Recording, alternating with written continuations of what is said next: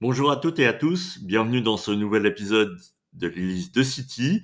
Nous parlons en ce moment, euh, c'est la série sur les valeurs et finalement les valeurs définissent la culture de la communauté. On est en train de définir ensemble la culture de la communauté. La culture, c'est la manière dont on va se comporter, la manière dont on va être et vivre, non seulement les uns avec les autres, mais dans notre vie au quotidien, dans notre famille, dans la manière euh, dont on va se comporter aussi euh, sur nos lieux professionnels, dans tous les, nos lieux de vie, parce que le royaume de Dieu n'est pas limité à une activité d'église, il est un lieu de vie et un lieu de finalement où on peut apercevoir les natures de Dieu, où les gens de l'extérieur peuvent aussi voir Dieu à travers nos vies, et ça dans tous les domaines de nos vies. Aujourd'hui, on va partir, on va partir ensemble sur cette notion euh, qui est assez vaste, hein, qui est bâtir la nature de Christ. C'est la quatrième valeur, euh, c'est la quatrième chose qui définit nos activités et la manière dont on vit à l'intérieur de la communauté. Euh, mais bâtir la nature de Christ, c'est tellement vaste, euh, ça, ça a tellement de, de finalement d'images et de représentations différentes que on va vraiment rester sur cette notion finalement que euh, Jésus n'a jamais dit qu'il allait prêcher son église dans Matthieu 16, mais qu'il allait la bâtir. Ça veut dire que il a un plan déterminé et des étapes. si vous me permettez l'image d'un chantier et de la construction d'une maison, il va avoir des étapes déterminées dans son esprit pour chacun d'entre nous. Nous sommes l'Église. Il va avoir des étapes déterminées pour chacune de nos vies, des développements précis, des moments où certaines choses doivent être bâties euh, et pas forcément d'autres. Et puis, il va avoir cette même euh, image ou ce même modèle pour l'Église, pour l'entité euh, d'une communauté locale ou d'une ou de l'entité globale, il veut aussi qu'elle ait certains mouvements, certaines étapes déterminées par lui-même. C'est lui le maître du voyage, c'est lui euh, le sage architecte, c'est lui qui détermine les choses euh, et quand les choses doivent être faites et comment. On commence pas la construction d'une maison hein, par le toit, on va commencer par la fondation.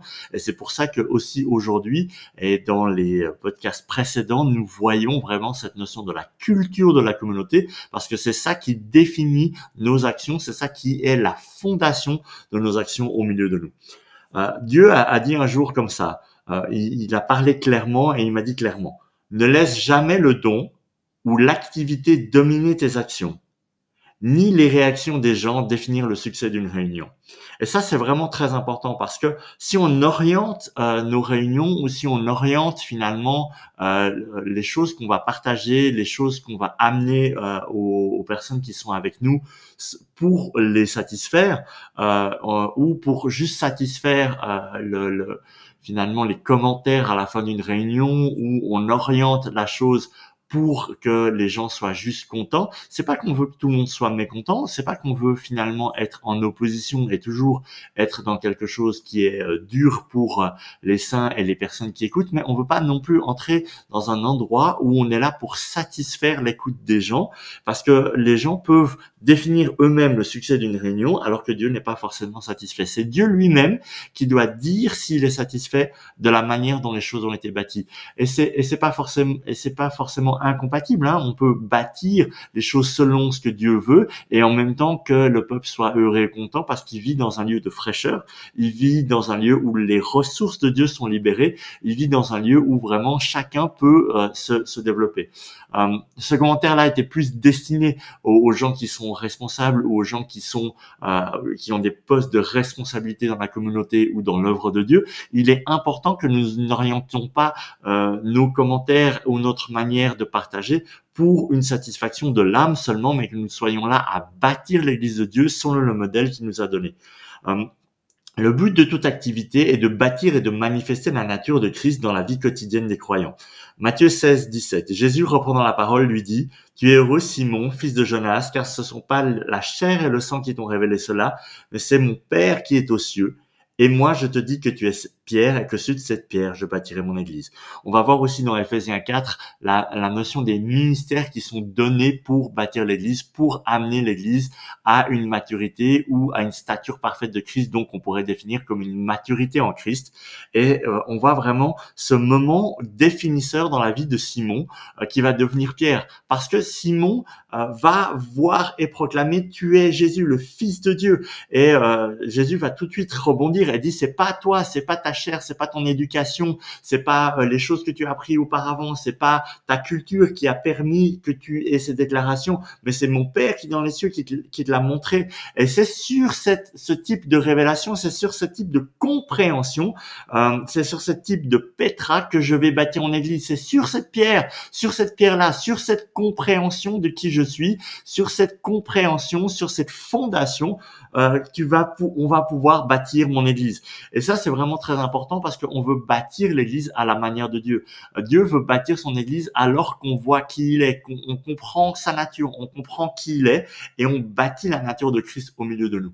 On veut pas bâtir quelque chose qui ne lui ressemble pas. On veut pas bâtir une maison aussi belle qu'elle soit et puis c'est pas forcément un lieu euh, où, on a envie de vivre. Je pense qu'on a tous vécu en tant que euh, de, conjoint, mari ou épouse, il y a des moments tu tu vas tout à coup décorer ta maison certaine manière. Et puis euh, tu, tu tu tu montres ça à ton conjoint et puis tu tu te réjouis de sa réaction presque. Et puis ton conjoint il regarde ça et puis il dit mais c'est pas enfin non tu vois là le tableau pas du tout quoi. je veux ça me plaît pas du tout parce que c'est pas quelque chose qui a été fait ensemble.